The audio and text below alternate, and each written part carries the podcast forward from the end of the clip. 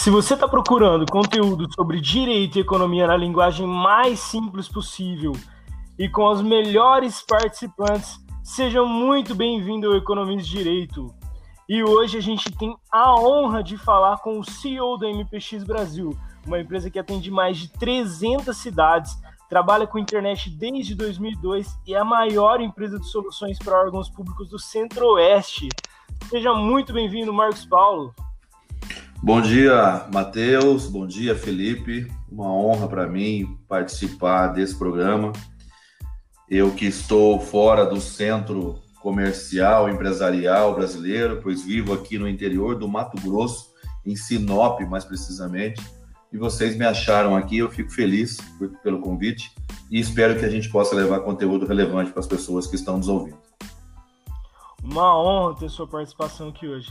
E também claro, né? Quem voltou? Felipe Skevinato. E aí, gente, beleza? Acabei voltando aí, como o Matheus disse. É, e Marcos, seja muito bem-vindo. Obrigado aí por participar aí com a gente, dar a oportunidade aí de mostrar para o pessoal mais um, mais um outro ponto de vista aí agora sobre empreendedorismo, né? E é isso aí, vamos, vamos com tudo.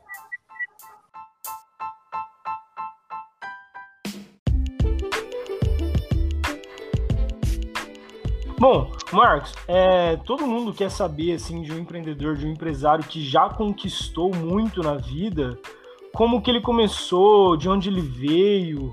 É, conta um pouquinho da sua história aí para nós. Rapaz, a história é longa, talvez não tenhamos tempo para poder colocar tudo. Vou tentar sintetizar alguns pontos importantes da minha vida. Bem, eu sou do interior de São Paulo, eu sou de Piracicaba, filhos é, de pessoas muito humildes. Minha mãe é catadora de papelão, meu pai é topógrafo, auxiliar de topografia.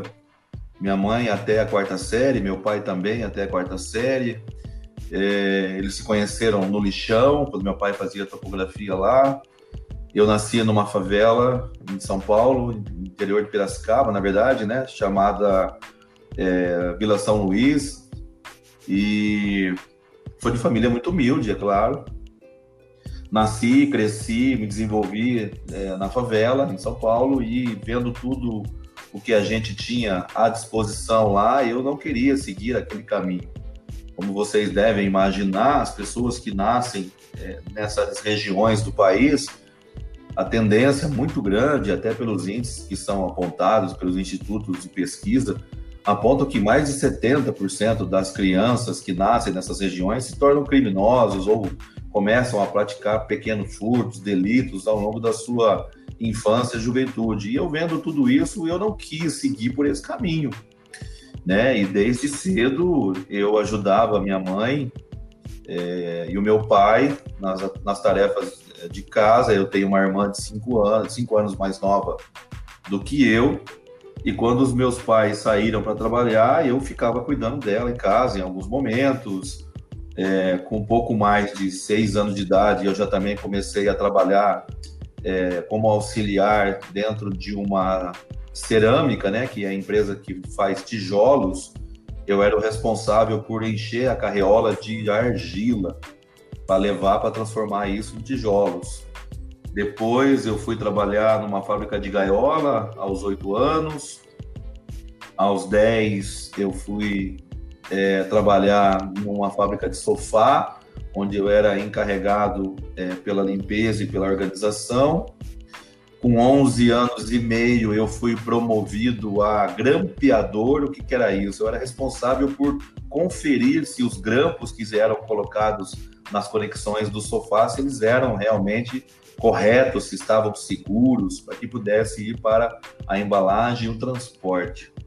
Paralelo a isso tudo, eu tinha uma grande vontade de se tornar jogador de futebol. E por ser de uma região muito pouco favorecida, e os treinos do futebol era muito longe da minha casa, eu tinha que pegar dois ou três ônibus quando eu tinha dinheiro para fazer isso. Eu não desisti, não tive apoio da minha família porque eles não queriam é, que eu fosse para o futebol, porque não, eles não conseguiriam ajudar. Infelizmente, em 1982, o meu pai e a minha mãe se separaram. E aí as coisas ficaram ainda mais difíceis. Eu fui morar com a minha mãe. É, era, foi trabalhar como cortadora de cana e eu ficando em casa para cuidar um pouco da minha irmã que na época tinha dois anos. Depois eu ia para a escola. A gente começou a morar de favor, né? Então, assim, é uma infância muito difícil, cara, muito é, constrangedora até, porque imagine vocês, Matheus e Felipe, quando você não tem o sequer o básico, você não tem o teto para morar. Logo quando meu pai e minha mãe se separaram, nós não tínhamos efetivamente para onde ir. E isso foi muito triste, porque quando nós conseguimos o apoio de uma família lá do interior de, das favelas, lá de Piracicaba, ela nos cedeu o terreno para morar e nós não tínhamos o que fazer. Tinha o terreno, mas não tinha como construir nada. E a minha mãe conseguiu lá com seus contatos mais de 200 latões de óleo diesel, de 200 litros, e aí a gente conseguiu construir é, essa casa no quintal de uma família, uma casa de latões de óleo diesel, e a gente cobriu ela com lona e o chão era terra batida e nossa vida começou a uh, se tornar um pouco melhor a partir daí. Como eu disse, eu fui, é, o meu sonho era jogar futebol, eu queria jogar futebol de qualquer maneira. E aí eu comecei a fazer alguns bicos também, como vendedor de verdura em cima de um caminhão, pegava o microfone e saía falando para as pessoas olha, alface, tomate, cebola, abobrinha, almeirão tal. E aí eu trabalhava de segunda a quinta nesse trabalho, uma parte do dia. A outra parte do dia eu ia para a escola, na outra parte do dia eu olhava a minha irmã, na outra parte do dia eu pegava é, um isopor, colocava salgadinhos e ia vender de porta em porta no caminho da escola. Era assim que eu me virava naquela época. Então, assim, um começo de vida bem difícil, bem desfavorável, mas eu não queria virar estatística. estatística. E por não querer virar estatística, eu tive que enfrentar as, as adversidades que é, o mundo me impunha logo cedo, indo em frente, seguindo em frente. Né? Então, esse foi o começo da minha vida de, de empreendedorismo, né? Vamos dizer assim, né? Porque quando você encontra essas adversidades logo cedo, você cria o empreendedorismo naturalmente dentro de você, né? Porque senão você vai acabar se misturando as pessoas que estão ali próximo do seu ciclo. Ou você se torna um deles, ou você torna diferente deles, né? Eu, o pessoal da minha época lá da favela, de onde eu vim, de onde eu nasci, o que está vivo está preso. Né? Então eu sou o único da minha geração conseguiu alguma coisa na vida buscando desde cedo alternativas. E aí eu fui buscar a minha vida. Eu saí de casa muito cedo para buscar com 12, 13 anos. Eu já não morava mais na minha casa. Eu já morava sozinho. E o, você trabalha com a internet desde 2002, né? Uma época que a internet no mundo já estava já tava a, um, a, um certo, a uma certa velocidade, já estava bem evoluída, mas no Brasil ainda não tava aquelas coisas, né? Nem Orkut existia, por exemplo. É, como que foi esse início? Como que, como que você começou na internet efetivamente? Bom, para eu chegar até a, a, essa explicação, a essa resposta, eu preciso voltar no tempo um pouquinho mais, falando ainda um pouco mais das minhas aventuras pelo futebol aí afora. Né? Durante um período eu fui jogar futebol, joguei em vários clubes aí é, do interior de São Paulo, nas categorias de base e tal, até que chegou o um momento em que eu me profissionalizei e aí eu fui oferecido para jogar num clube do Mato Grosso chamado Sinop Futebol Clube, o clube que revelou, inclusive, o Rogério Ceni no, no, no, final dos anos 80, início dos anos 90. E eu vim para jogar no Sinop, joguei no Sinop, e aí aconteceram algumas coisas que fizeram com que eu encerrasse a minha carreira prematuramente. E eu fui buscar empregos, alternativas e tal. E aí o mundo da internet chegou é, é, para mim da seguinte maneira: vou dar uma pausa e começar a história que me levou para a internet. Uhum. Em 2001, final de 2001 para 2002, eu morava aí em São José do Rio Preto. Eu já era casado, já tinha um filho de dois anos. E nós decidimos voltar para Sinop para começar uma nova vida, já que as coisas aí no interior de São Paulo, em São José do Rio Preto, não, não estavam tão favoráveis assim economicamente para nós e a nossa vida não estava legal. E viemos, voltamos para Sinop no início de 2002. Eu fui trabalhar é, numa empresa aqui em Sinop de cobrador. Não sei qual é o nome que utilizam hoje aí em São Paulo. Mas eu peguei uma moto, peguei umas notinhas e ia cobrar as pessoas que deviam para a empresa. Numa dessas aventuras, é, de trabalhar e cobrar as pessoas, eu conheci um rapaz que estava trabalhando, começando um trabalho com internet na cidade. E ele vendo o meu potencial, segundo a visão dele, me fez uma proposta para trabalhar com ele vendendo website.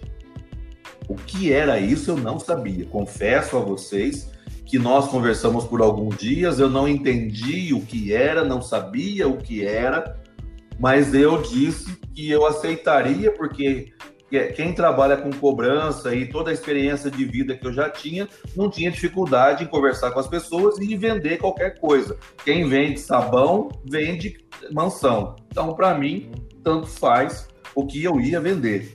E aí, ele me fez uma proposta financeira boa na época para ser o vendedor dele. No mesmo dia eu pedi demissão da empresa que eu trabalhava. Chegando em casa à noite, eu encontrei a minha esposa e disse para ela: Olha, eu saí dessa empresa, estou mudando de vida e agora eu vou começar um novo trabalho é, numa empresa de website. E essa empresa vai me pagar Y, um valor três vezes maior do que eu recebia na época. Bom, Começava então aí a minha história com a internet. Chegando nessa empresa no dia seguinte para me apresentar e iniciar o meu primeiro dia de trabalho, eu vi que de fato essa empresa ainda estava começando também. O dono da empresa tinha um computador, uma internet que era emprestada da tia dele, tinha um telefone celular, uma cadeira e uma sala de 6 metros quadrados. E aí, vendo aqui diante daquele cenário que eu encontrei, eu não poderia dar o passo para trás porque não tinha como eu voltar para casa e dizer para minha esposa: olha, tudo aquilo que eu te falei ontem, na verdade, hoje na prática não aconteceu. Eu tive que criar um personagem para chegar na minha casa e passar um cenário que fosse o melhor possível diante daquele que eu havia deixado. Quando você casa, efetivamente você vira o provedor da sua família. E as pessoas que estão, a sua esposa, ela passa a ter você como o seu vamos dizer assim, o seu ídolo, o seu olha para você com confiança, olha para você com, com pensando numa prosperidade, com responsabilidade. Uhum. E eu não podia chegar na minha casa e dizer, olha, não é o que pensou. Bom, não passei esse cenário para ela. E começamos a trabalhar assim mesmo. Eu acreditei no projeto. O que, que eu disse para esse rapaz? Olha, escreva aí para mim tudo que você faz num papel me monte um roteiro em que eu vou apresentar isso para as pessoas. E foi assim que eu comecei. Eu peguei esse roteiro, eu comecei a ler o papel que ele escreveu, comecei a pesquisar um pouco mais o que era a internet naquela época. E dois, três dias depois de treinamento, entre aspas, eu coloquei esse material embaixo do braço e saí visitar as pessoas aleatoriamente. Uhum batendo literalmente de porta em porta. Foi assim que eu comecei. Caramba! Então eu não sabia de nada sobre isso, não conhecia nada sobre isso. Quando eu fui falar para minha esposa que eu ia trabalhar com a internet, ela me deu um esculacho dizendo: "Olha, você precisa arrumar serviço de homem. Isso aí não é serviço de homem. Quem que quer aparecer na internet?" Hum. E aí eu disse para ela: "Olha, dá um tempo para mim que a gente ainda vai viver disso." Caramba. E assim, era uma época que não tinha smartphones que nem tem hoje, os computadores não eram tão populares como são hoje, né? E tão pouco a internet. E como que era você chegar num cliente, explicar para ele que ele ia precisar daquele produto, quais eram as suas dificuldades ali? É assim, né? Diante da dificuldade, você cria a facilidade, você cria a oportunidade. Isso é fato. Quanto mais adverso é o cenário, mais inspiração você tem para poder criar essa situação de, de desfavorável para favorável. Eu comecei a vender para as pessoas aquilo que eu acreditava. Eu comecei a falar para elas que, olha, a internet está chegando, daqui a pouco todas as coisas vão acontecer na internet, as pessoas vão se ver e vão se buscar, vão se procurar. Se você hoje se colocar na internet, o mundo vai te ver. E aí eu trabalhava um pouco também a questão do egocentrismo das pessoas, né? da vaidade das pessoas. Né? E isso eu consegui é, alguns retornos, evidente. Ah, tinha telefone celular, mas era um Motorola muito grande na época. É, tinha um, telefones que... É, o telefone celular, quando você saía uh, 10 quilômetros da sua cidade, e, ou em algumas regiões da sua cidade, ele não pegava mais era tudo analógico, você tinha que carregar o celular quatro, cinco vezes por dia, porque a bateria durava duas horas no máximo. É, a, é, a, não existia rede social, o MSN ainda estava começando nessa época, né? o Orkut não existia. Então a comunicação com as pessoas ainda era tão somente pelo telefone celular. Eu vivi a geração de que as pessoas usavam o telefone celular para falar. Você acredita? Então, era uma geração bastante diferente da de hoje, né? Hoje os telefones celulares e a comunicação, eles falam também, servem também para isso, mas não é mais o principal fato né, de um aparelho celular. Naquela época não tinha câmeras para você tirar foto no celular. Isso foi acontecer muitos anos depois. Então, assim, o que eu, o que eu vendia? Eu vendia sonhos. Eu fazia isso. Eu vendia para as pessoas as coisas que eu acreditava que elas iam gostar de se ver na internet. É, você não vendia o, o website, você vendia o status que aquela pessoa teria em ter um website, digamos assim, né? É, porque naquela época o telefone celular já era um status. Uhum. Então, quem tinha o telefone celular fazia questão de ostentar. O telefone celular custava quase o preço de um carro popular naquela época que estava começando. Tinha gente que andava de ônibus, mas tinha um telefone celular. Né? Então, Nada assim. Mudou, mesmo... né? é, então, assim, é, o, é, a, a, a, internet estava começando a se equiparar com a questão do status do celular, porque as pessoas começaram então a trabalhar com isso, é, usando isso a seu favor comercialmente falando. Logo na primeira semana eu tive sorte, fui abençoado por Deus, consegui vender aí três, quatro, cinco sites e aí a gente começou então a operacionalizar de forma sistemática, sincronizada, como empresa de verdade. Né? Nos primeiros seis meses eu consegui, é, a grosso modo dizendo, estabilizar aquilo que havia sido me prometido, mas ainda diante de muita dificuldade. Hoje, eu não sei se vocês conhecem o Mato Grosso. O Matheus saiu daqui muito cedo, mas assim, o Mato Grosso é um estado continental. Qualquer coisa aqui é 500 quilômetros. Então, é, eu estou a 500 quilômetros da capital. Daqui até lá são só 6, 7 cidades. Aí em São Paulo, 500 quilômetros, você passa por 200 cidades. Então, aí naquela época não tinha estrada aqui, era tudo terra, mas terra batida mesmo. Sinop era uma cidade que tinha 10, 11 mil habitantes, em que você não sabe, você via o sol eh, muito tarde, porque a poeira era é uma cidade muito, tinha muitas madeireiras, a poeira com a, a, a, a madeira se misturava e aquilo virava uma loucura. Então a gente para deslocamento também aqui para as regiões era horrível. A gente andava aqui 80 quilômetros em quatro horas. Então eu peguei um cenário muito difícil, mas nunca deixei de acreditar. Hoje as pessoas têm preguiça de pegar um avião para andar duas horas. Né? Eu já cheguei a dirigir 30 horas sem parar no carro.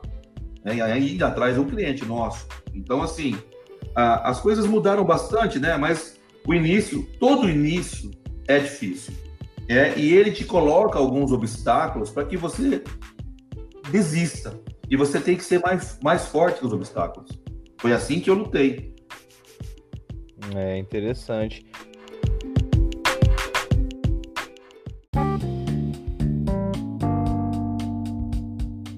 E aí você começou como empregado e em que momento você virou sócio? Ou dono da empresa? Durante o ano de 2002, durante esse ano todo, a gente fez vários negócios, mas eu não estava recebendo aquilo que havia sido combinado e percebia que o cenário não era favorável para isso. Aí é, veio é, um alento, né? Uma, sei lá o que aconteceu, que eu tive a ideia de dizer, olha, vamos fazer o seguinte, vamos transformar tudo que você me deve de direitos trabalhistas, de salários e tal, vamos transformar isso em cotas de participação. E aí você transforma isso em cotas de participação. A partir de hoje você não me deve mais nada. A gente tira daqui para frente o que a empresa nos der, mas eu quero ser sócio 50%, 50% com você. E foi assim que eu comecei a ser sócio dessa empresa, lá nos primórdios de 2002. E aí nós criamos, então, a empresa chamada Faça Websites, que é que alguns anos depois se tornou a maior empresa desse segmento no estado do Mato Grosso. Caramba, um começo assim muito difícil, mas que você conseguiu dar uma dar uma guinada diferente, né? Até mesmo das sacadas, trocar ali, por exemplo, é. ó, troco todos os meus direitos por metade da empresa, até por acreditar no potencial da empresa, né? E... É, o que eu disse, desculpa, Matheus, o que eu disse aqui agora, agora há pouco é que na, na, no cenário de diversidade você cria oportunidade, foi o que eu pensei na época.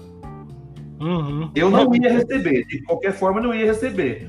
Eu, eu, eu não sou a pessoa que dá passo para trás, eu sempre fui estimulado a dar passo para frente. Então eu achei que esse cenário da sociedade me alavancaria, me daria mais autonomia, me daria mais confiança, me daria mais estabilidade, me daria mais segurança para poder colocar as minhas ideias em prática, porque aí com a convivência eu aprendi tudo o que era, como era, e peguei um carro que nós tínhamos na época e viajei os 141 municípios do Mato Grosso, so, sozinho. É, tinha dia em que eu trocava literalmente, tá? Eu trocava, ou eu jantava ou eu dormia no hotel. Às vezes eu estava com muita fome, eu jantava e procurava um posto de gasolina para encostar o carro, dava dois, três, cinco reais pro cara do posto, cara, me olha aí que eu preciso dormir. E dormia dentro do carro. No outro dia de manhã, ia num posto de gasolina na, lá no banheiro desse lá e tomava banho, frio, quente, o que tinha eu tomava aí para prosseguir no, no meu caminho. Então eu andei, no ano de 2004 e 2005, eu andei 250 mil quilômetros dentro do estado do Mato Grosso. Caramba! E como funcionava a sua cabeça, assim, como você pensava quando, por exemplo, você recebia uns nãos, é, quando as pessoas tinham desconfiança no seu produto? Porque eu acho que todo mundo que está começando tem que lidar com isso e é difícil entender, né? Então a gente pega, por exemplo, você que já conquistou muita coisa, que já passou por isso, como você recebia esses nãos? Como a sua cabeça recebia? Como você ficava? Aí eu tenho, para essa resposta ficar legal, eu preciso voltar no tempo. Eu sou de família pobre, nasci em favela, não tenho, meus familiares não têm estudo, eu não tenho estudo, tenho só a oitava série, e fique registrado isso, até hoje eu só tenho oitava série. Então, para eu quando você vem de uma raiz dessa, os nãos fazem parte da sua vida o tempo inteiro. É, é não para um chocolate, é não para um refrigerante, é não para uma carne, é não para um ônibus, é não para você ir num parque, é não para você ir no circo, é não para roupa, é não para é tanto não que a hora que você ouvir um sim, você fica, você esquece todos os nãos. E foi com essa bagagem que eu fui para minha vida de profissional re recebi muitos nãos, infinitos nãos, mas eu sempre ia para o próximo buscando sim. Nunca, em nenhum momento, eu desisti. Em nenhum momento eu deixei aquele cliente ou aquela pessoa que me disse não, que não me recebeu, que me tratou mal, que me deixou esperando, eu saí de lá entristecido, chateado, magoado ou desmotivado. Nunca, porque eu sempre esperava que no próximo caminho, dali duas, três, quatro horas ou um dia ou dois, eu ia encontrar um sim. Em algum momento, alguém ia acreditar no que eu estava falando. É, não. Teve. Eu vou dar dois exemplos aqui de pessoas que se tornaram meu clientes e que são até hoje. Um deles Eu bati na porta deles por 54 vezes. Isso está registrado em áudio e em vídeo que essa pessoa fala. Eu fui 54 vezes falar com essa pessoa, ela não me recebeu. Eu fui numa cidade vizinha oferecer o mesmo produto, trocando só o nome. Eu consegui vender esse produto lá para essa cidade vizinha. Essa cidade vizinha recebeu um prêmio com esse produto que eu fiz pela Fundação Getúlio Vargas. Isso está registrado também até hoje. Essa pessoa que me disse não 54 vezes me chamou de volta lá, pediu desculpa publicamente e aí eu fiz o trabalho deles lá e eles são meu cliente até hoje. Outro fato, eu fui vender o meu produto em uma cidade, conversei com o responsável de um órgão público, o prefeito, o convenci a vender, a comprar o meu produto. Ele me indicou para a Câmara Municipal daquela mesma cidade. Eu fui para lá, fechei os dois contratos no, no, mesmo dia. Aquele foi o maior, os maiores contratos que eu fiz na minha vida até então. Eu nunca tinha visto tanto número num contrato. E eu estava muito feliz. Indo embora, pouco tempo depois, o prefeito me ligou, desesperado. Falou: Marcos, como é que eu vou fazer pelo seguinte? Eu comprei um site de vocês junto com a Câmara, mas a minha cidade não tem internet. Olha a minha resposta, isso também está registrado. Falei, prefeito, não se preocupe, quem vai acessar é de fora da sua cidade.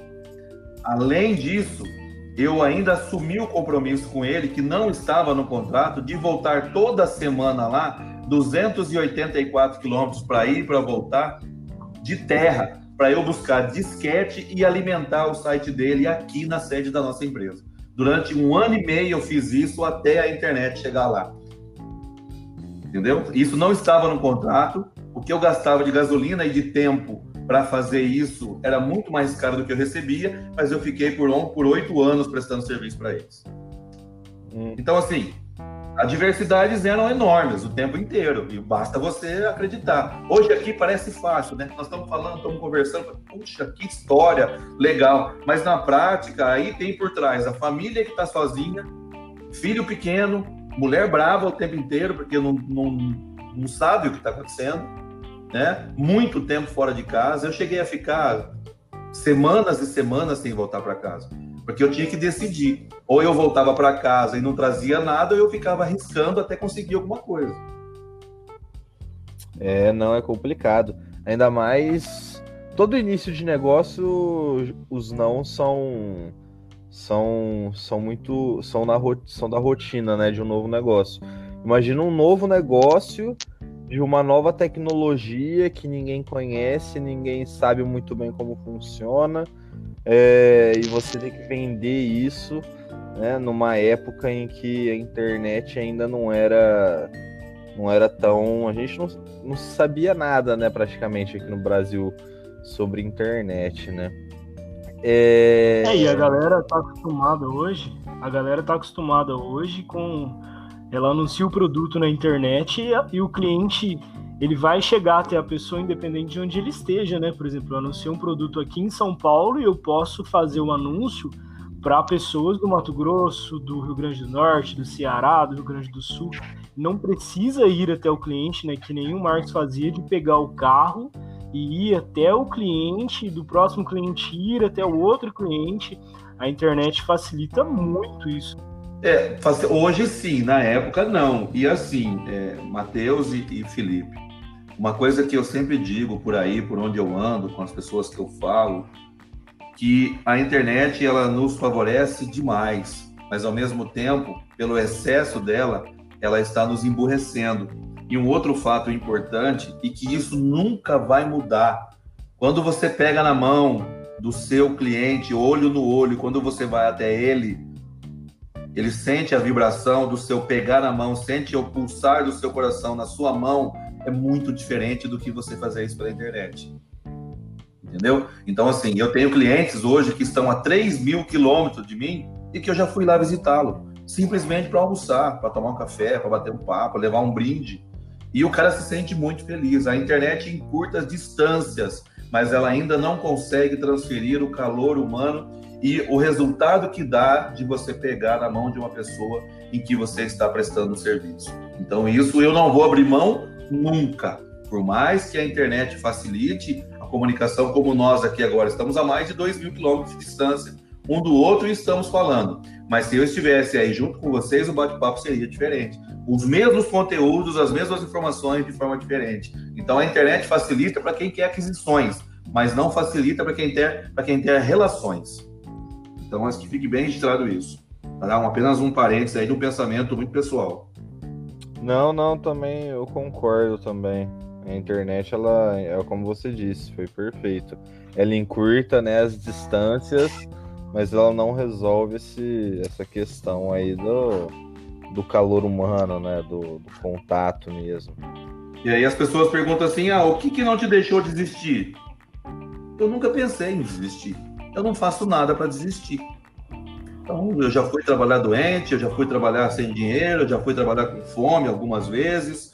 Deixei a minha, minha mulher muito chateada, muito triste pela ausência. Meu filho passou boa parte da sua infância sozinho mas eu tinha que fazer algo para que no futuro eles pudessem estar aqui comigo como estão todos hoje. Se eu não tivesse feito o que eu fiz da forma que eu fiz lá atrás, talvez eu não tivesse aqui hoje colhendo o fruto de estar ao lado de todos os meus filhos o tempo que eu quiser, a hora que eu quiser, como eu quiser. Inclusive, um deles está comigo já dentro da empresa há alguns anos. Então, assim, para mim isso é muito satisfatório. Paguei um preço caro? Caro que paguei. Paguei o preço da minha saúde em alguns momentos, paguei o preço de estar longe em datas importantes, mas tudo é você querer algo para a tua vida. É, eu sempre digo para as pessoas que me perguntam que nós temos a nossa vida é como se fosse uma pirâmide. Você tem a ponta da pirâmide até os 50 anos. Então você vai buscar lá a ponta dela, você vai buscar construir algo na sua vida até os 50 anos. E tudo aquilo que você construiu lá até os 50 anos, depois, quando você descer pelo outro lado da pirâmide, você vai ter aí mais uns 20, 25 anos de qualidade de vida para você poder aproveitar a sua família e aquilo que você conquistou ao longo dos anos, ao longo do tempo. Porque depois do 26 ano, lá para 75, 76 anos, eu brinco aqui com os meus filhos, que eles vão disputar quem é que vai pôr e tirar eu do sol. É pôr o pai do sol ou tira o pai do sol? Eu, pelo amor de Deus. É, é assim, então põe no sol, tira do sol, vai acontecer com todo mundo. Agora depende de como que você vai receber lá na frente o sol que vai estar ali com você. Então, muitos sols que você enfrentou ao longo da sua vida por 50 anos lutando para ter algo, e eu não falo de patrimônio, não falo de dinheiro, falo de conquistas que te dê tranquilidade para que você tenha harmonia dentro da tua família você tenha, tenha respeito e você tenha, uh, vamos dizer assim, que os teus filhos te olhem, que a sua esposa te olhe e te olhem com admiração. Já basta. O dinheiro faz parte do contexto, mas eu não falo de conseguir dinheiro, falo de conseguir estrutura familiar e estrutura profissional que te garanta um conforto na sua velhice. Ou vocês acham que vocês nunca vão envelhecer? Vocês acham que em nenhum momento põe no sol, tira do sol, vai acontecer com vocês? Claro que vai, com todo mundo vai acontecer. Basta você buscar como que você quer receber o sol lá na tua velhice. Para isso, você tem que abrir mão de tempo, de vaidade, de ego, de status, de carros maravilhosos, viagens maravilhosas, roupas maravilhosas, celulares maravilhosos. Você tem que abrir mão de vários aspectos que são, é, na visão da sociedade capitalista, importante, para que no futuro essa sociedade capitalista que não se preparou, te veja lá mais tranquilo e depois acha, olha como foi fácil para ele, né? Tá aqui hoje tranquilo, mas esquece de todo o tempo que você viveu para poder conquistar aquilo. Então, assim, dificuldade tem porque não desistir. Não desista mesmo. Lute, errou, comece de novo. É assim que eu sempre digo para as pessoas aqui, cara, ao meu redor. Uhum. É aquela famosa frase, né? O... Aquele ali deu sorte, né? Sorte, eu acho que é sorte. Eu ouço isso direto, cara. Eu ouço isso direto. As pessoas é, que conhecem a gente pouco e que vê a gente por aí, eu tenho prazer hoje, graças a Deus, de viajar três, quatro, cinco vezes por ano para qualquer lugar do Brasil. E faço isso mesmo com a minha família. Faço, mas eu conquistei isso. Então, use o que eu tenho de bom, use para que você possa fazer também. Entendeu? Hum. Então, assim, o, o, melhor dinheiro investido é na sua família, é nos seus filhos, é nos seus lazeres, é na sua, no seu prazer de estar com eles. E para isso você precisa abrir mão de algumas coisas. Então foi isso que não deixou, uh, isso que não me deixou desistir, entendeu? Uhum. E assim, é, você até prova para nós o que a gente prega muito, que a gente fala muito para os nossos ouvintes, que é mais barato financeiramente em questão de saúde, você trabalhar, você perder algumas coisas mais cedo, né? Porque imagina, por exemplo, se você vai começar toda a sua história hoje, é, já com uma idade um pouquinho mais avançada, você não é, não é velho nem nada, mas a sua disposição é menor, a sua energia é menor, vai ser mais difícil você começar o projeto, né? De você ter essa disposição de viajar 200 quilômetros para um cliente, 300 quilômetros para outro cliente, é, é mais difícil ter até a, a perspicácia ali de não desistir, né? É, são, são situações é, bastante corriqueiras, Matheus, essas coisas, né? Eu, eu, eu sou a favor de que é, toda vez que você tiver condições de recomeçar, que você recomece independente da sua idade. É lógico que é, depende de algumas condições, não só econômicas, mas de saúde, etc., para que você possa começar ou recomeçar. Né? Eu não nasci para ser CLT, não nasci para ser funcionário de ninguém. Não, não tenho perfil para isso, em função de tudo que eu passei, de onde eu vi.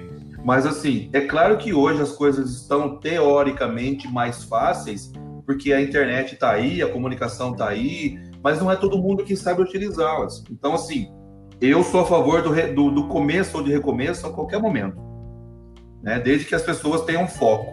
O que acontece? Vou falar de foco.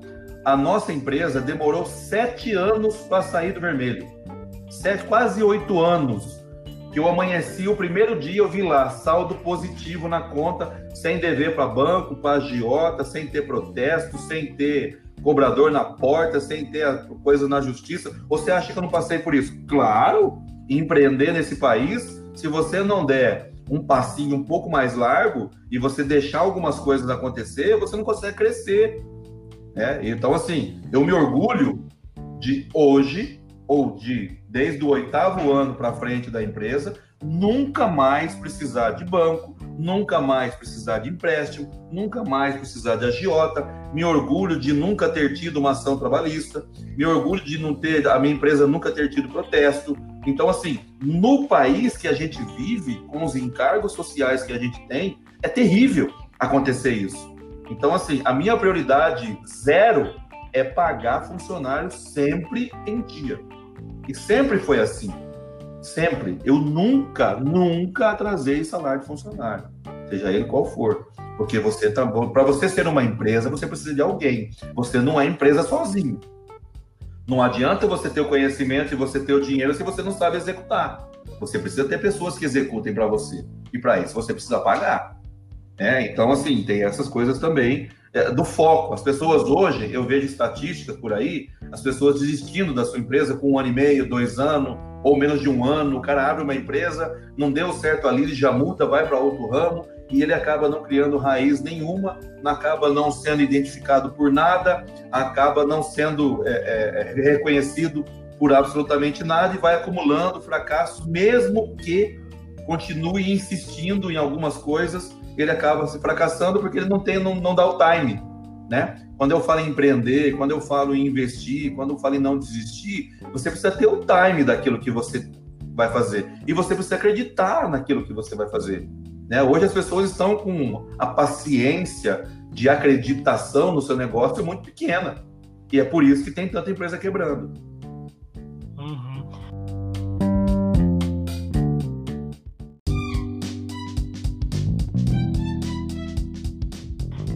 Marcos, fala uma coisa para nós.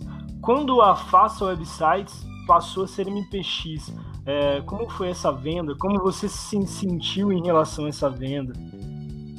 Tá, Matheus, esse é um negócio bem legal que aconteceu. Eu vou tentar ser o mais breve possível para explicar esse tema. Nos anos de 2008 a 2010, a Faça Website se tornou a maior empresa de desenvolvimento web do Mato Grosso inteiro. Nós tivemos um boom maravilhoso nessa época. E aí, é, dentro desses clientes da Faça, já existia um ou outro cliente de órgão público. em 2010, em outubro de 2010, por questões pessoais, por questões de pensamentos divergentes, eu e o meu sócio, na época, sentamos e resolvemos separar a sociedade. De que maneira? De maneira em que nós não nos prejudicássemos e nós não seríamos concorrentes um do outro pós decisão de separação. Naquele dia eu sentei lá na minha sala, coloquei o nome da faça na, no topo de uma folha de sulfite. Estou fazendo isso agora aqui, estou desenhando isso aqui, falando com vocês desenhando. E eu pensei em qual nome daríamos para essas duas novas empresas que, se, que surgiriam. Então, antes de, de, de, criar essas duas novas empresas e deixar a Faça Website de lado, nós nos reunimos e decidimos qual caminho iríamos tomar. Então, o meu sócio decidiu continuar atendendo o universo de empresas privadas, que representava por quase 80% do faturamento da Faça na época, e eu resolvi acreditar na área pública, que representava por 20%, vamos dizer assim, do faturamento da época. E nós criamos, então aí veio um, um insight para mim e eu, nós criamos, coloquei aqui, eu sou o Marcos Paulo, ele era Marcos Rogério, então nós criamos a MP e a MR. E aí nós criamos o X, que significaria, o X é o símbolo da multiplicação, então dois marcos. Então criamos a MPX e a MRX o X simboliza a multiplicação dos marcos. E aí nós, como nós temos temperamento muito diferente, ele é muito zen e eu sou muito para frente, muito agitado, nós criamos as cores invertidas. A cor do fogo foi para ele e a cor da água veio para mim. E ele falou que eu precisava me acalmar e ele precisava acelerar. Então nós invertemos as cores e é por isso que a MPX é azul e a outra empresa que foi criada, a MRX, ela é vermelha. Né? É uma inversão das personalidades. Olha que loucura a história da marca. Uhum. Né? Então, e aí nós decidimos então dar um stand-by na Faça Websites. Todos os clientes empresariais da Faça Websites foram para a MRX e todos os clientes públicos foram para a MPX, que era três ou quatro na época, né? financeiramente falando, eu levei um prejuízo gigante na época, porque, repito, 80% da empresa foi para um, 20% para outro, sendo que nós tínhamos 50% da face. Ok? Mas eu arrisquei, novamente eu arrisquei. Então aí nós começamos, então, ele com a MRX e eu com a MPX. Para adiantar um pouco a história e ser um pouco mais é, prático, em três anos, a MPX já ultrapassou tudo que ele tinha conseguido de clientes empresariais.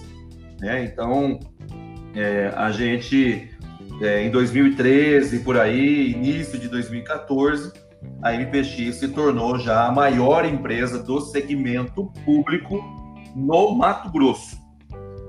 Dentro desse aspecto, e vendo o meu filho, o Christian, que frequentava a empresa desde os 8, 9 anos, eu decidi comprar a outra parte da Faça Websites, que era do meu sócio.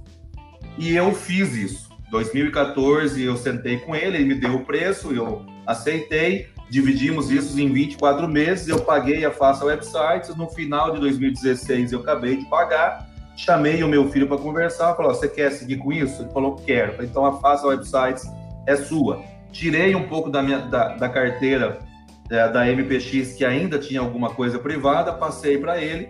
E em 2017, a Faça Websites foi adquirida efetivamente pelo Christian, é dele hoje, só dele, e eu prossegui com a MPX. Né? Então, a MPX se especializou em desenvolvimento de soluções para órgão público, se tornando a única empresa do Centro-Oeste eu ainda não, não posso dizer do Brasil, porque eu não sei, sem com seu DNA 100% voltado para atendimento de soluções para órgão público. Uhum. É, e Marcos, é, só uma dúvida, uma curiosidade.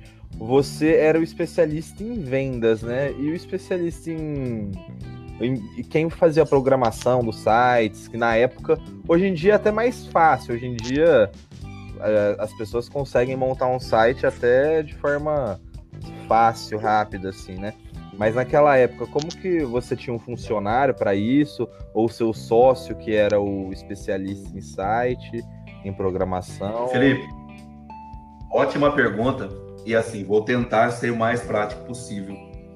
Quando a gente não tem conhecimento, mas tem condição de agregar, o que, que você faz? Você busca pessoas que tenham o perfil daquilo que você precisa.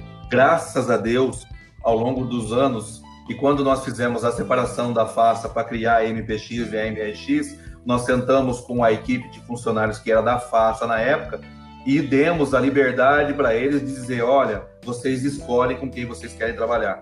80% dos funcionários escolheram vir trabalhar comigo. E acreditando num projeto. Teve redução de salário, teve redução de jornada, teve é, é, é gente que é, aceitou ganhar por produtividade, mas eles queriam continuar comigo. Uhum. Essas pessoas que acreditaram estão comigo até hoje, por exemplo. Então, eu vou dar um exemplo muito, muito simples. O Renan, que é o meu gerente geral hoje de todas as operações é, de tecnologia da MPX, está comigo agora, indo para o seu 14 ano. Né? Então, é, que está junto na MPX. Então, com isso, eu tendo um pilar, né, uma pessoa como essa, e o Christian também, o meu filho, que viveu ao longo dos anos dentro da FACA e foi adquirindo também é, o seu perfil de trabalho, nos ajudou. É, você falar assim, ah, Marcos, você sabe sentar no computador e fazer um site? Até sei, mas não me arrisco mais. É, então, assim, até conseguiria alguma coisa, mas quando você escolhe ser gestor e empreender, você não pode executar. Você tem que ter o discernimento de ter pessoas em locais estratégicos que execute para você. E é isso que eu fiz e é isso que eu faço. Então eu tenho o Renan, que é o meu gestor operacional, eu tenho é, outros funcionários que estão em outros setores e tenho hoje, é, já há alguns anos, dentro do pilar é, de sustentabilidade da parte administrativa, minha esposa, que é advogada, que comanda uma equipe de financeira, administrativa, RH, etc. e tal, né, que está é, nos ajudando em toda essa parte organizacional. Minha esposa vem se especializando na área pública já há algum tempo e cuidando de toda essa parte é, burocrática, vamos dizer assim, da MPX Brasil. E, assim, trabalhando com órgãos públicos, né, eu creio que em 300 cidades que, que você trabalha, qual a média de público, assim, estimado que você atinge desenvolvendo soluções tecnológicas para órgãos públicos? Na verdade é assim, o que acontece? Por que, que eu quis seguir para a área pública, é, Matheus e Felipe? Porque ela tem uma sincronia, né? Existem legislações que são é, definidas para que os órgãos os cumpram. Então eu peguei toda a legislação da época e fiz a leitura, desenhei tudo aquilo que eu achava interessante para colocar na internet, para que eu pudesse levar para o órgão público a facilidade, né, a, o resultado de que lá na ponta pudesse diminuir uma fila, pudesse a pessoa imprimir o seu boleto da sua casa, cumprir a legislação. Eu fui levar serviços, facilidade para as pessoas. Então, é, com o cumprimento da legislação e juntando o olhar do, do contribuinte, do cidadão, é, o que o cidadão espera que o município o, o ofereça de facilidade, praticidade, acessibilidade, por aí vai. Tudo isso, eu coloquei isso na internet. Então, hoje o cara consegue é, emitir um IPTU online, ele consegue é, uma nota fiscal eletrônica, ele consegue fazer uma consulta pela, pela internet, agendar uma consulta, ele consegue é, ter informações sobre é, mais diversos assuntos, diversos temas de interesse público e privado dentro de uma plataforma que a gente desenvolve. Então, é, é, foi isso que nós buscamos. E o público que é atingido, eu vou dar um exemplo bem simples aqui da minha cidade, de Sinop, que hoje tem pouco mais de 200 mil habitantes. Hoje as pessoas não precisam sair das suas casas para absolutamente nada.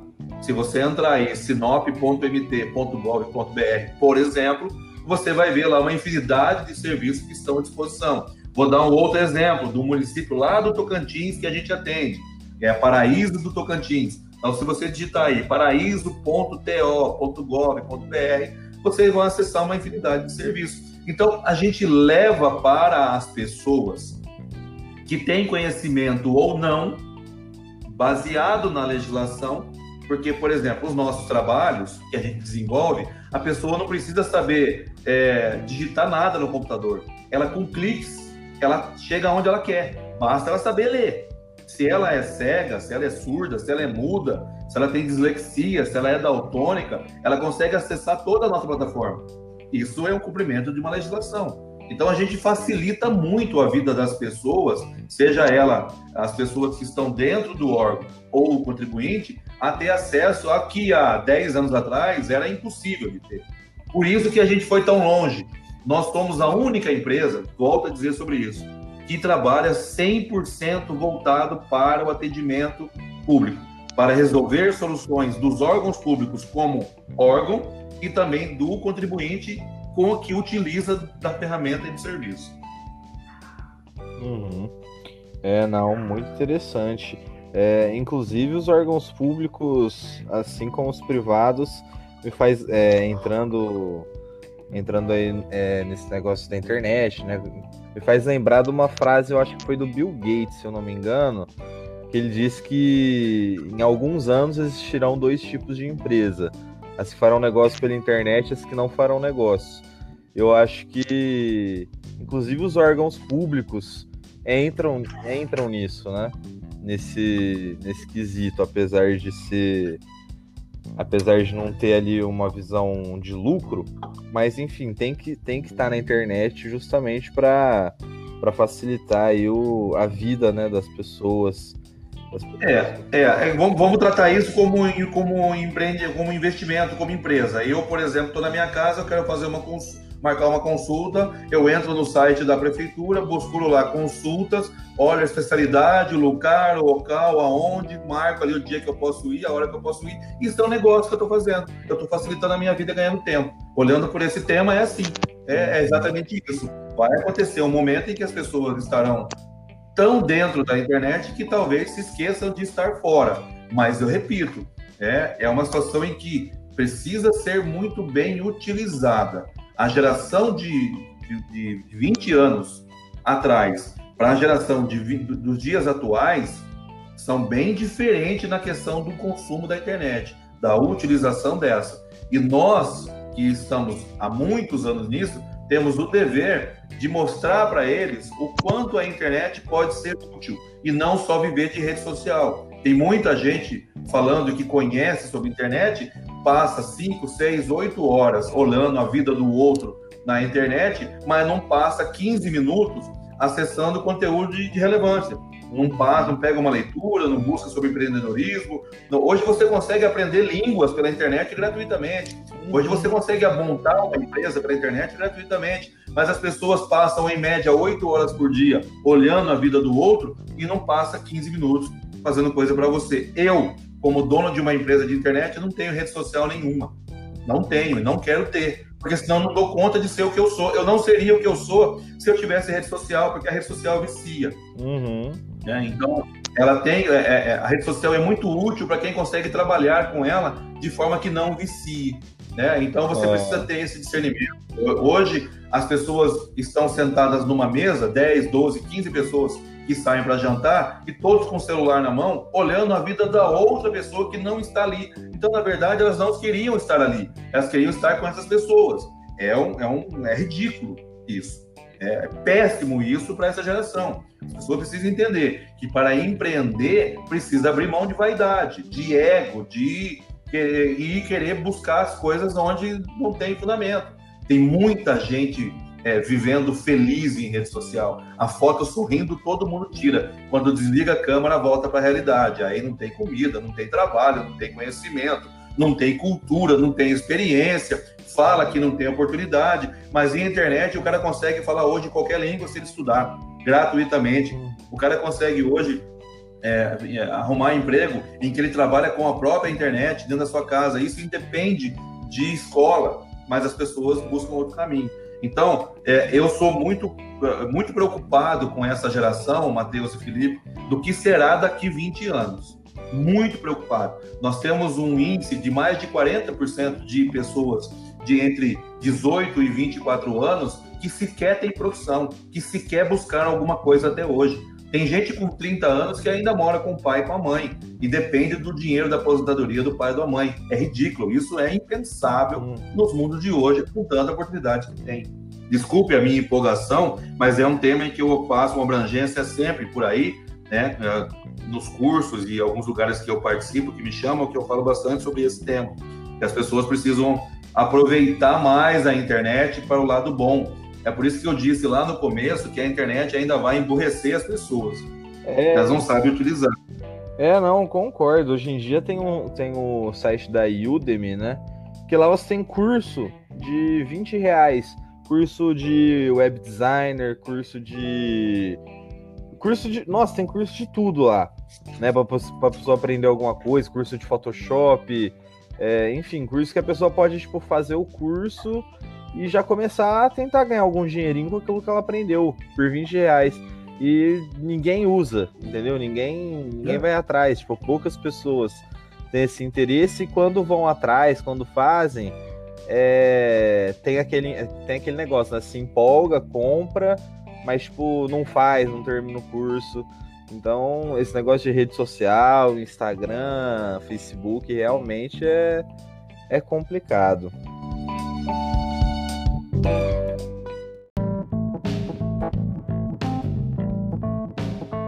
Marcos, e agora a gente está vivendo nessa situação de pandemia, uma situação muito atípica, né? Não só em relação ao isolamento, mas também para as empresas que não faziam trabalho remoto, que não tinham já programado esse tipo de trabalho, é, viverem isso. E você já faz isso há algum tempo, né? Que a sua sede da, da MPX fica em Cuiabá, enquanto você mora em Sinop. Como é isso? Quais são as dificuldades de implantar esse trabalho remoto? Por que você quis implantar esse trabalho remoto? Conta um pouquinho para nós. Então, vamos lá. Voltando a, a, ao tema de as maiores é, adversidades, você busca solução. Né? Então, é, são coisas que a gente é, precisa se adaptar conforme dá. Eu não sou fã do home office. Não acho que é, o rendimento seja eficaz. Né? Eu não sou fã, mas em função dessa pandemia, a gente teve que fazer essas adaptações. É, o que eu posso dizer é que é, eu já vivi outras pandemias, né, como da gripe suína nos anos 2009, 2010, por aí, 2011. Depois veio aí junto, já tinha a própria gripe aviária, enfim, algumas outras que aconteceram aí, mas é evidente, a gente fez, não, não tinha, não teve a proporção que teve, está tendo essa, é, que na verdade a gente vive duas duas pandemias, né? no Brasil especificamente, a pandemia da Covid e a pandemia da política, né? que é um horror que está acontecendo no nosso país. Mas ela veio também para ajudar os brasileiros sérios que têm vontade de se capacitar, de construir, de se dedicar a alguma coisa, de aproveitar o tempo ocioso do, do hashtag Fique em Casa para ter à sua disposição uma infinidade de conteúdos relevantes, gratuitos, fornecidos pelas grandes empresas de plataformas é, educacionais do mundo todo. Então, assim, como é que nós vamos sair da. Como é que vai ser pós-pandemia? Muitos sairão prejudicados, alguns beneficiados, porque usaram o tempo ocioso para investir em si próprio, no conhecimento, né, no agregar valor para o mercado eh, futuro.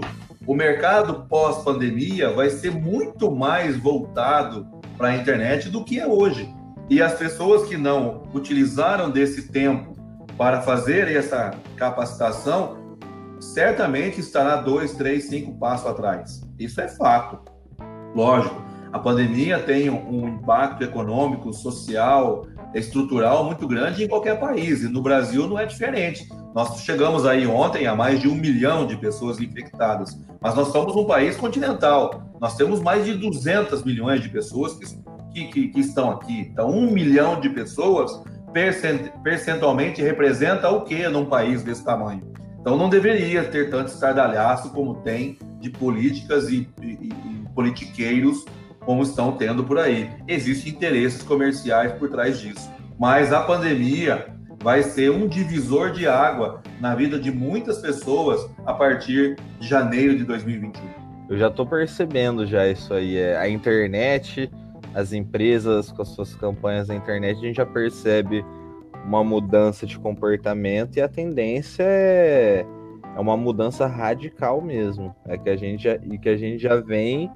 percebendo, né, nesse durante essa pandemia aí que está desde março mais ou menos decretado aí a quarentena, assim, digamos assim, é, a gente já, já, já mudou, a gente já notou uma mudança de postura das empresas, pelo menos aqui na minha cidade, por exemplo, eu digo assim, negócios físicos mesmo, né? A gente já começa a notar uma participação maior deles na, nas redes sociais, em campanhas pagas, né? Que a gente vê no Instagram, que eles fazem local, né? Enfim, a gente já, eu pelo menos já estou notando muito aqui.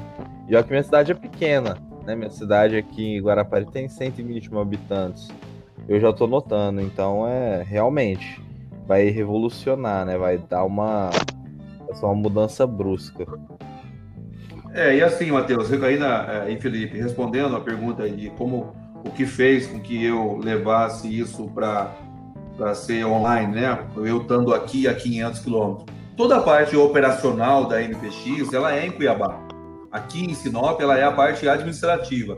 Então, nós temos uma, uma sede lá de quase 300 metros quadrados, em que o Renan comanda uma equipe de diversos programadores, suporte, design e tal. E aqui em Sinop fica toda a parte administrativa. Então, ficou fácil coordenar essa parte técnica, porque o Renan está cuidando de tudo isso. E a gente faz reuniões periódicas, né, é, sobre a parte de é, andamento dos processos que já estavam sendo desenvolvidos e que estão sendo desenvolvidos. Veja só, para o universo privado, as coisas estão paradas, mas para o universo público, não. Então, para o universo público, muito contrário, as coisas aumentaram o trabalho, porque tudo que está acontecendo para minimizar os impactos da pandemia na vida da sociedade está sendo realizada através de um órgão público, seja ele para comprar um respirador, para comprar equipamento de para abrir um leito, seja ele de material é, de consumo diário no hospital, tudo é via órgão público. E aí nós temos o, os portais da transparência, as licitações acontecendo, tudo isso acontecendo online. Então, para nós, o trabalho aumentou, não diminuiu. Né? Porque a gente precisa fazer tudo isso acontecer dentro da legalidade, dando transparência e acessibilidade para que você, cidadão comum, possa lá na ponta utilizar desses produtos e desses serviços que são oriundos de aquisições de verbas, de verbas públicas. Uhum. Então, deu para ficar claro aí, né, como que ficou esse processo. É, e e aí como que funciona é, é, como que funciona para você analisar os resultados e, e, gerenciar os colaboradores? A, a gerência, pelo que você está falando, é desse desse seu gestor, Renan. do Renan, né? E é. pra, mas para analisar os resultados, assim, é, é simples, é o que é um relatório que, que o Renan. É, a gente desenvolve, a gente desenvolveu soluções é, de uso interno que são soluções que é, a gente consegue acompanhar a produtividade em tempo real, tanto de uso interno quanto de uso externo. Existem ferramentas hoje na internet gratuitas em que você consegue é, é, acompanhar os resultados do trabalho da sua equipe. Então a gente, o Renan faz reuniões periódicas, de manhã e de tarde com a equipe, via internet, é, conferindo tudo que já foi feito, acompanhando o que já foi feito e é, ocasionalmente no final do dia, do dia ou do outro dia, ele me encaminha esses relatórios estatísticos, onde eu possa, inclusive, acompanhar também o desenvolvimento de cada um. É muito tranquilo acompanhar é, é, essa parte nossa, porque a gente conhece de todo esse ramo. Eu sou contra o home office porque eu acho que uma empresa onde você estabelece uma rotina de trabalho,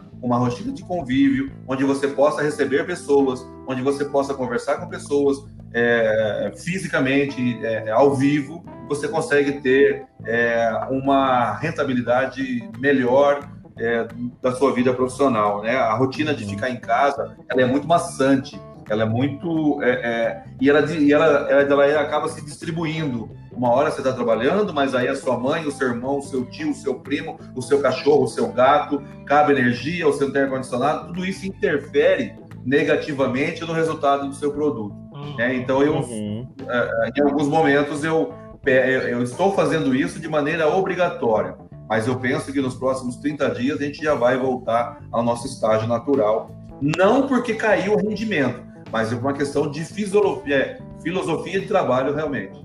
Entendi. É, hoje em dia tem muita empresa que usa os coworkings, né? Tipo, é, tem, trabalham em home office e só tem o coworking ali, um endereço fiscal e comercial, e aí paga, aí depende, né? Tem os planos e aí só utiliza da sala de reunião para receber um cliente ou para fazer uma reunião com o time de com o time ali de colaboradores. Tem muita empresa que já está partindo para esse ramo, né? principalmente startups aí que tem a Rodo lá em São Paulo. Lá tem muito coworking e muitos utilizam de, dessa ferramenta que é uma maneira barata e é barata e e, e mescla um pouco o home office com o ambiente corporativo, né, de empresa. É bem interessante.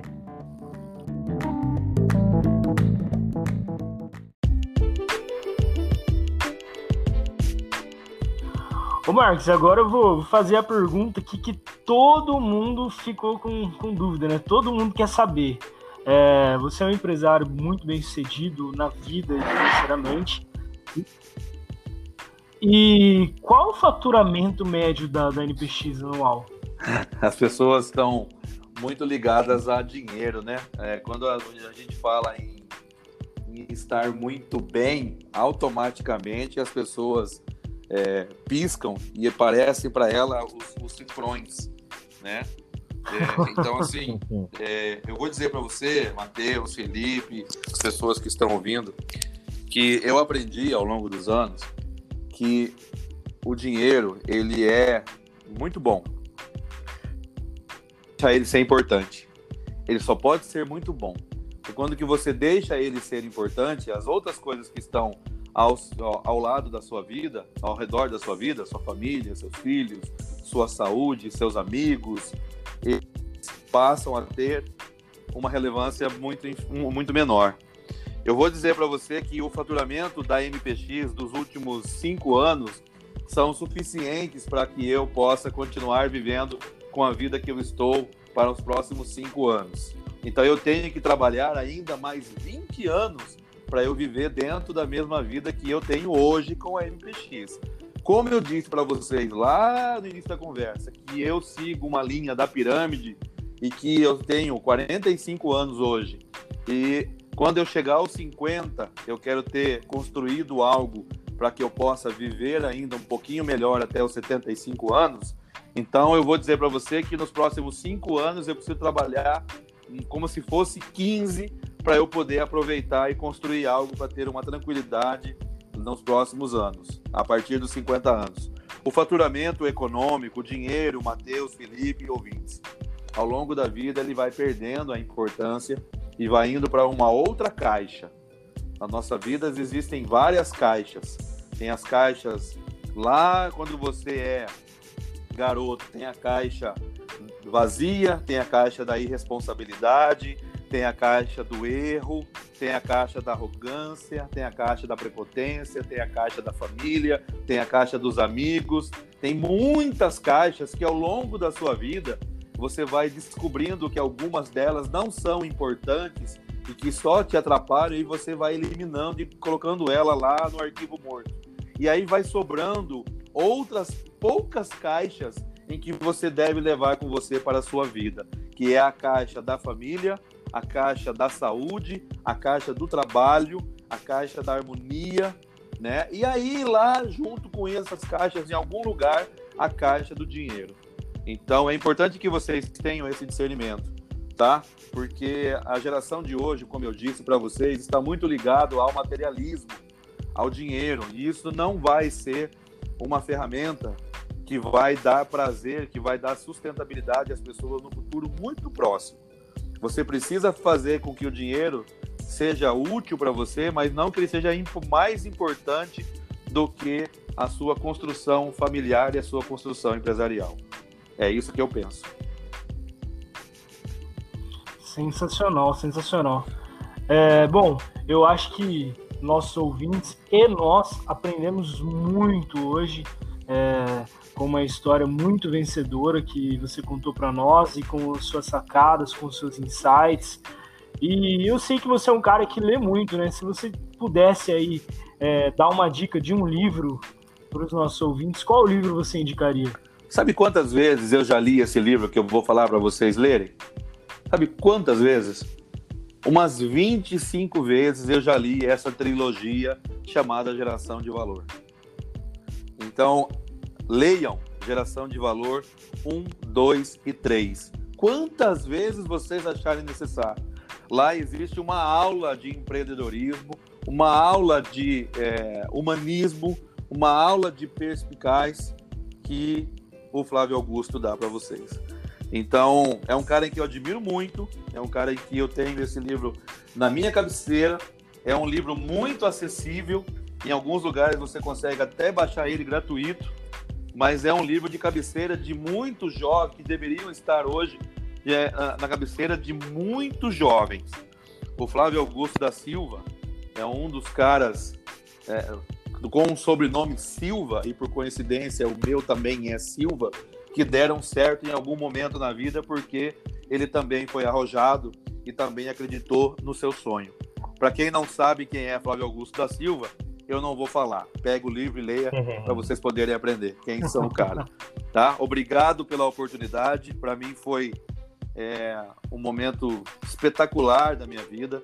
Eu sempre acho que a minha história ela serve de conteúdo relevante para algumas pessoas, né? Em algum momento da minha vida eu passei por situações e por coisas que agregaram muito valor na minha e ela se identifica com muitas pessoas aí hoje e eu espero que essas pessoas possam ouvir e possam a, a levar isso para sua vida. É claro que falar hoje para mim sobre a minha própria história é muito fácil foi eu que vivi. Uhum. Então, Matheus e Felipe, construam a história de vocês. É, procure tirar, extrair desse, desse bate-papo nosso algumas informações, alguns conteúdos que vocês possam levar para a vida de vocês, e também que possa servir aí para os ouvintes. Eu me sinto muito orgulhoso, muito feliz de poder contribuir de alguma forma com a minha história para que possa servir de inspirações para as pessoas. Eu busco inspirações todos os dias. Então, para mim, foi uma honra essa oportunidade, de verdade em falar aí para o seu público sobre um pouco da nossa história, um pouco das nossas dificuldades e estou à disposição para quando vocês precisarem. Uhum. Bom, foi uma honra para nós termos a sua história contada aqui no Economia de Direito. Eu acredito que as pessoas vão, os nossos ouvintes vão aprender muito e vão conseguir tirar muitos insights ali da sua história. Mas vamos chegando ao, ao final.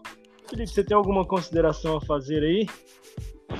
É, não, é, só agradecer aí pela honra aí de participar aqui. Realmente foi deu uma aula aí de superação e de empreendedorismo, né? De, de como como não é, as pessoas arrumam desculpas às vezes é, desnecessárias, né? É, mas no mais é isso aí. Muito obrigado aí por ter participado. É, parabéns aí pela sua trajetória e pelo que virá e tomara que ajude aí os ouvintes a se inspirarem de alguma forma. É, com certeza me inspirou, com certeza inspira o Matheus também. E é isso aí, seja sempre bem-vindo aí para conversar com a gente. Obrigado, galera. Um abraço a todos vocês. Me coloco à disposição para um outro tema, para uma outra oportunidade, quando vocês acharem interessante, tá bom?